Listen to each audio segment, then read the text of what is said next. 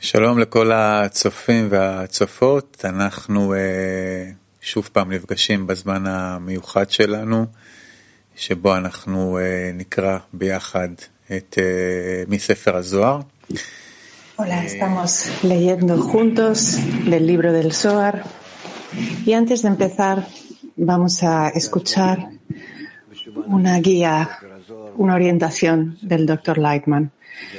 Recordemos para qué necesitamos el libro del Zohar y por qué es tan especial y qué ocurre aquí durante la lectura. ¿Dónde estamos?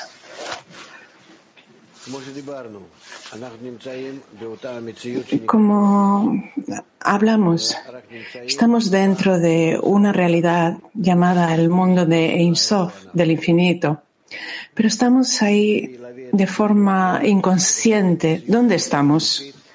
Con una incógnita.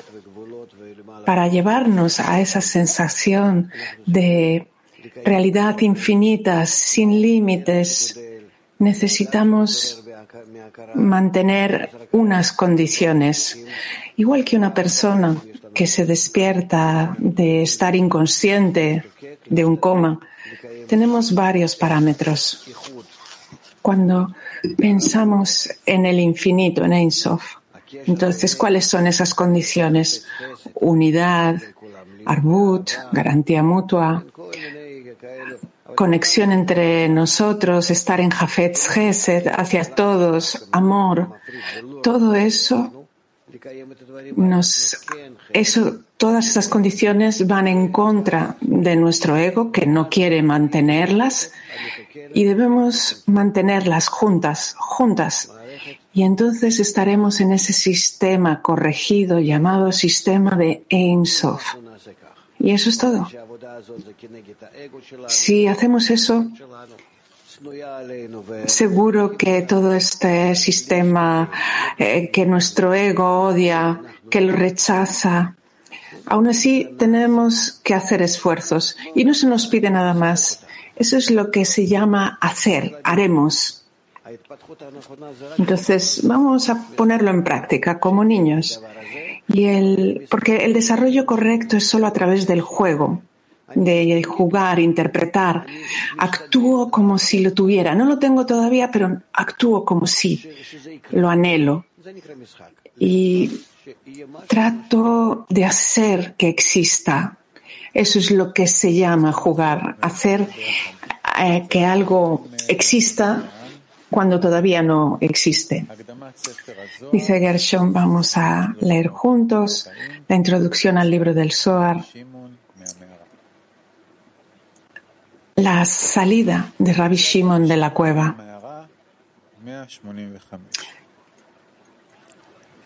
Punto 185. Rabbi Pinjas estaba generalmente ante Rabbi Rehumai junto a la costa del mar de Galilea. Rabbi Rehumai era un gran hombre anciano y sus ojos se debilitaron. Él le dijo a Rabbi Pinjas, ciertamente escuché que Yohai, nuestro amigo, tiene una gema, una piedra preciosa, un hijo. Miré en la luz de esa piedra preciosa y es como la iluminación del sol cuando sale de su estuche e ilumina el mundo entero. Explicación. Malhut, en todas sus correcciones, es llamada una piedra preciosa y ella se llama una gema. Él dice, Yohai, nuestro amigo, tiene una gema, una piedra preciosa, un hijo. Es decir, que él ya ha sido remunerado con Malhut, con todas sus correcciones y adornos. Él miró dentro del espíritu de santidad a la luz de la gema que estaba iluminando como la luz del sol cuando sale de su estuche, lo cual es la corrección del futuro de Malhut, de tal forma que la luz de la luna será como la luz del sol. Entonces ella ilumina el mundo entero. Y he aquí, después de que la luz de Malhut se convirtiera en la luz del sol y su cima, su pico, se elevó al cielo, ella iluminó desde el cielo hasta la tierra en otro pilar de luz al mundo entero.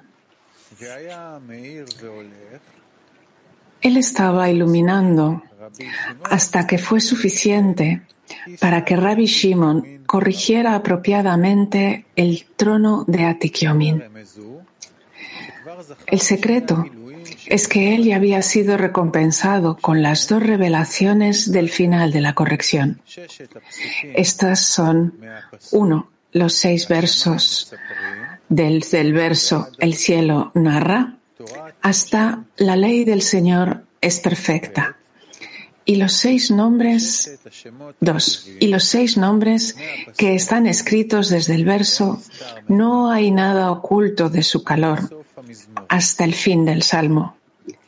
Esto es así porque la luz que se encuentra desde el cielo hasta la tierra, iluminando el mundo entero, se refiere a los seis versos y hasta que Atik Yomin venga y se siente apropiadamente en el trono.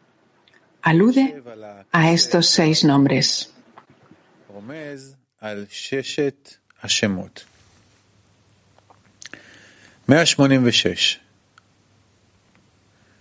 ואותו האור עומד מן השמיים עד הארץ, ומאיר כל העולם, עד שיבוא עתיק יומין, הכתר. Y esta es la luz que está contenida desde el cielo hasta la tierra e ilumina al mundo entero hasta Atikyomin, es decir, Keter. Llega y se sienta apropiadamente en el trono, es decir, hasta el fin de la corrección. Y esa luz está completamente contenida en tu casa, es decir, en su hija, ya que la hija de Rabbi Pinjas era la esposa de Rabbi Shimon Bar Yochai.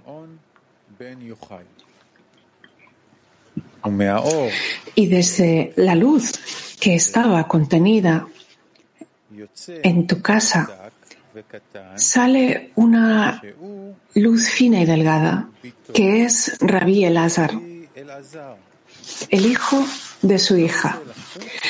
Él sale e ilumina el mundo entero. Bienaventurado eres. Ve, hijo mío, ve, sigue a esa gema que ilumina el mundo, porque tu hora ha llegado. פירוש כי בתו של רבי פנחס בן יאיר Comentario. La hija de Rabbi Pinjas ben Yair era la esposa de Rabbi Shimon.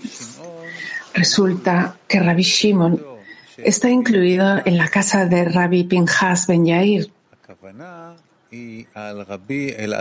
Esto hace referencia a Rabbi Elazar que surgió de la luz que estaba incluida en la casa de Rabbi Pinjas Ben Yair.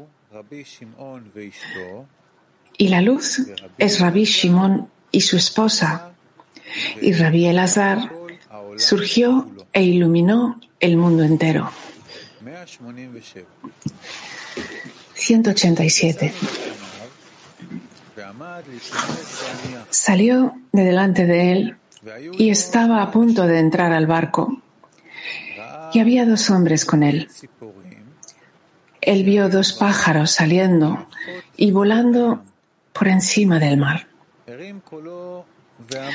Elevó su voz y dijo, Pájaros, pájaros, ya que ustedes vuelan sobre el mar, ¿han visto el lugar donde Yohai está?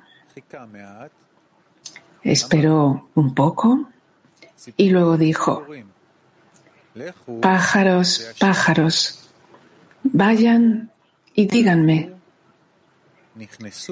Ellos volaron hacia el mar y partieron.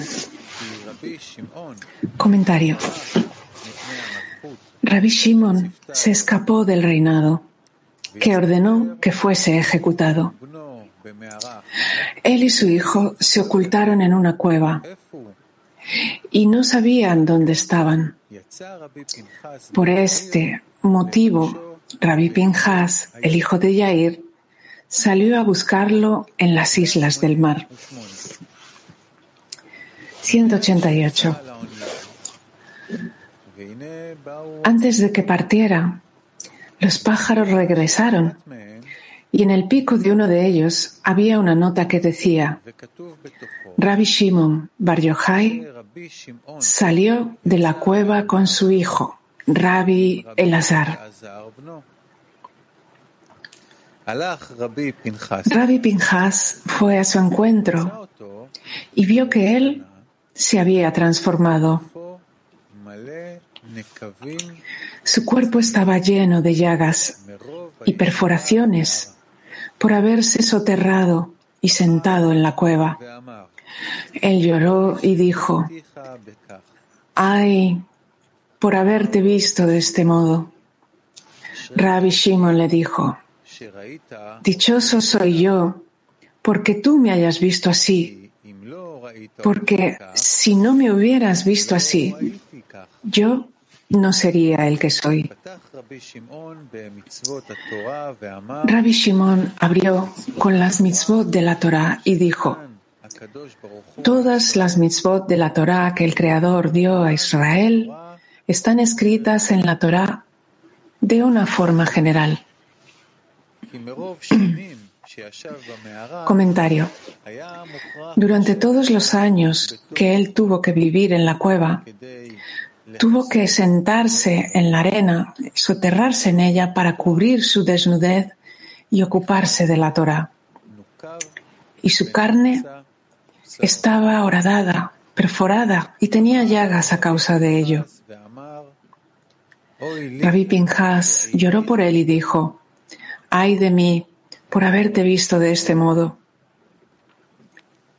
Rabbi Shimon le respondió, dichoso soy yo porque tú me hayas visto así, porque si no me hubieras visto así, yo no sería el que soy.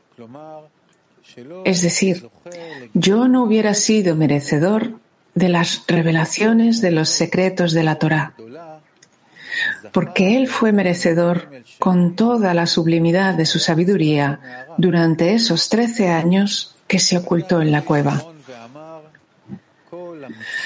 Rabbi Shimon abrió y dijo, todas las mitzvot de la Torá que el Creador le dio a Israel están escritas en la Torá de manera general.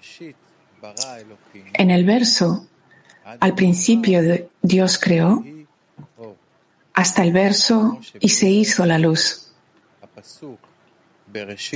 El Zohar explica que el verso en el principio Dios, creó es la mitzvah de Yera, temor, y su castigo. Y todas las mitzvot en la Torah están incluidas en ella. Ahora vamos a hacer una pequeña pausa y vamos a escuchar de nuevo al Rab Lightman.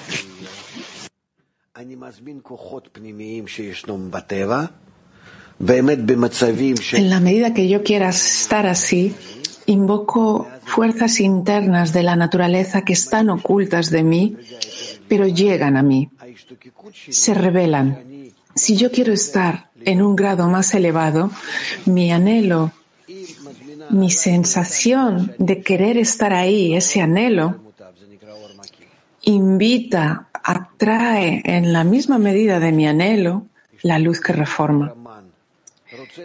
Mi anhelo es llamado man. Quiero ser como el grande, como el superior. Y entonces viene en consonancia una fuerza hacia mí y me hace grande. ¿Cuándo puedo invocar esa luz que reforma para poder llegar a ser más grande? Cuando me adhiero a ella, me aferro a ella. Y entonces invito su influencia sobre mí y entonces esa influencia llega a mí. ¿Y cuándo ocurre esa conexión? Esa conexión ocurre cuando leo el libro del Zohar, especialmente cuando leo el libro del Zohar. No hay nada como ese libro. Todos los libros que los cabalistas escribieron pueden traer para mí la luz que reforma, pero no hay ningún libro tan potente con respecto a la luz que me llega como cuando leo el libro del Zohar. Por eso, uno, queremos alcanzar Arbut, garantía mutua, unidad, Jafetz Gesed, amor, para ser como un solo hombre, con un solo corazón.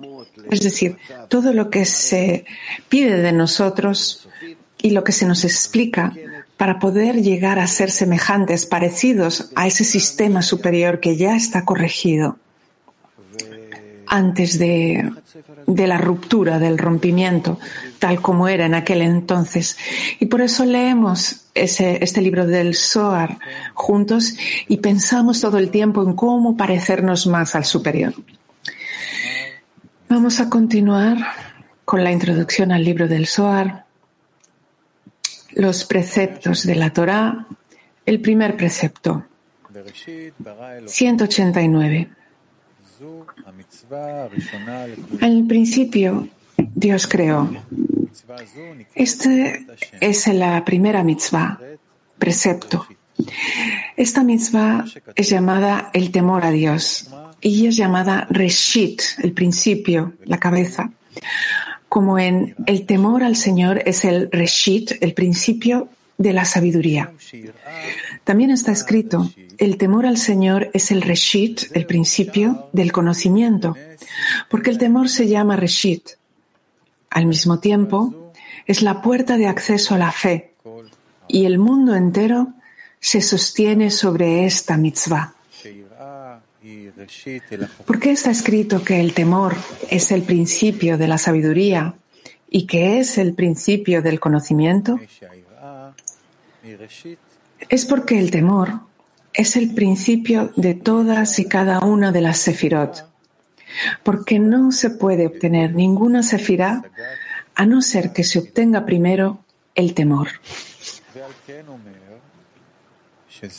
Debido a esto, él dice que es la puerta de acceso a la fe, ya que es imposible obtener toda la fe a no ser por el temor a Dios. Y por la medida del temor, según sea la medida del temor, así será la medida de la instalación de la fe.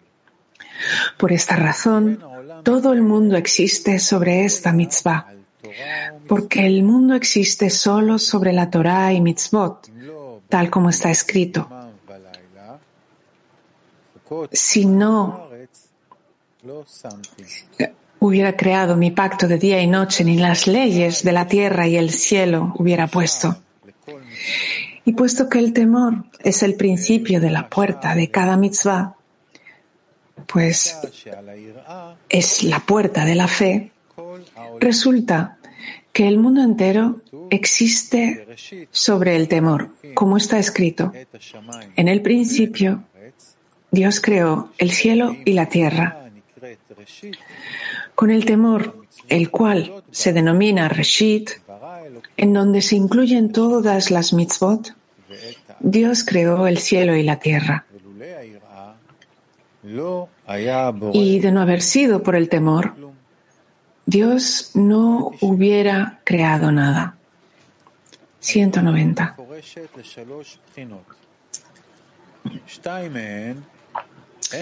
El temor se interpreta en tres discernimientos, dos de los cuales no tienen una raíz adecuada, y uno es la raíz del temor. Hay personas que temen al Creador para que sus hijos eh, vivan y no mueran, o porque temen los castigos corporales, o los castigos a su dinero, y por consiguiente siempre temen al Creador. Resulta que el temor que siente por el Creador no está colocado como la raíz, pues el beneficio propio está en la raíz y el temor es el resultado de esto. Y hay personas que temen al Creador porque temen el castigo de aquel mundo y el castigo del infierno. Estos dos tipos de temor, el temor al castigo en este mundo y el temor al castigo en el mundo venidero, no son la esencia del temor ni su raíz. 191. El temor significa principalmente que la persona teme a su Señor porque Él es grande y soberano. La esencia y la raíz de todos los mundos. Y todos, ante Él, son considerados como nada, como está escrito. Todos los habitantes de la tierra son como nada. Y debe colocar su deseo en ese lugar llamado temor. Hay tres formas en el temor a Dios, una de las cuales es considerada como el verdadero temor. Uno, temor al Creador y observar sus mitzvot para que sus hijos vivan y que se les resguarde del castigo corporal o pecuniario o a su dinero. Este es el temor al castigo en este mundo. Cuando se tiene también temor al infierno. Estos dos no son el verdadero temor, porque la persona no observa el temor por el precepto del Creador, sino para su propio beneficio. Resulta que la raíz es su propio beneficio y el temor es la rama que resulta de su propio beneficio. Tres el temor, el cual es el principal, el más importante, es cuando la persona tiene temor a su Señor porque Él es grande y soberano, la esencia y la raíz de todos los mundos. Y ante Él todo es considerado como nada, pues Él es la raíz desde la cual todos los mundos se expanden. Asimismo, su gloria aparece sobre todas sus obras y Él señorea y gobierna sobre todo, porque todos los mundos que Él creó, el superior y el inferior, son considerados como nada comparados con Él, pues no añaden nada a su esencia. Se dijo, y colocará su deseo en ese lugar llamado temor es decir, colocará su corazón y deseos en ese lugar llamado temor. Debe aferrarse al temor al Creador voluntariamente y de buena gana, como corresponde y es apropiado al precepto del Rey. 192. Rabbi Shimon lloró y dijo, ay de mí si hablo, Ay de mí si no hablo. Si hablo, los pecadores sabrán cómo servir a su Señor. Si no hablo, los amigos se perderán todo esto. Porque allí, en donde mora el santo temor, por debajo se encuentra el temor maligno correspondientemente, que golpea, castiga y acusa. Es un flagelo que azota a los pecadores para castigarles por sus pecados. Debido a esto, él tenía temor de hablar, para que los malvados no supieran cómo librarse del castigo, pues su castigo es su purificación.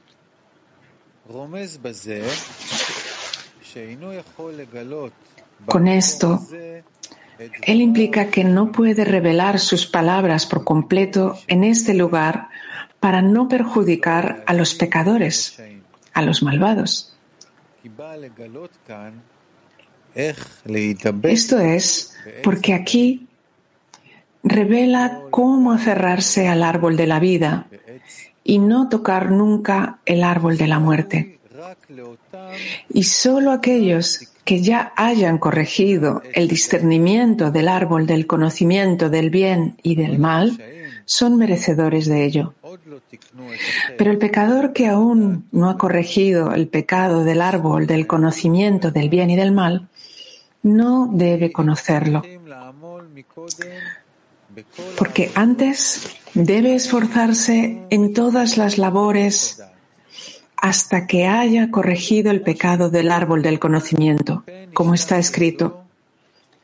No sea que extienda su mano y tome también del árbol de la vida y coma y viva para siempre.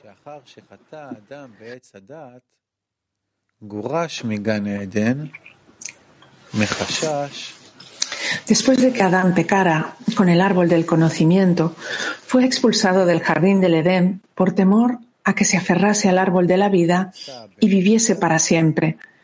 Y el daño que había causado en el árbol del conocimiento permaneciera para siempre sin corregir.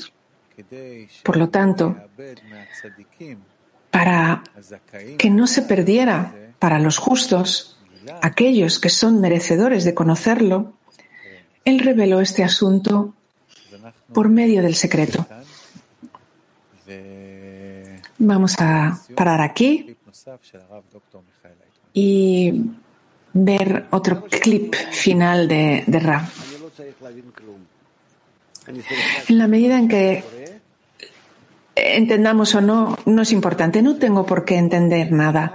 Mientras leo, solo tengo que pensar en cómo quiero estar conectado con todos, con toda la realidad, con todas las estrellas, todos los amigos, todo con todo el mal, con el bien, que todo esté junto como uno, unido de una forma perfecta. Eso es todo.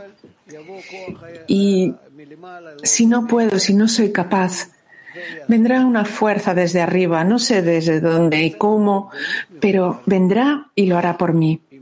En el momento en el que me siento un poco más conectado con todo lo demás, en esa misma medida podré descubrir el mundo espiritual. Es muy sencillo. Eso ocurre dentro de nosotros. No tenemos por qué volar ni elevarnos a ningún sitio. No. Es como cuando la persona está inconsciente y de pronto recobra la conciencia y vuelve a percibir una imagen ante, ante él. Así es como somos nosotros. Hay un ocultamiento y todo se desvanece.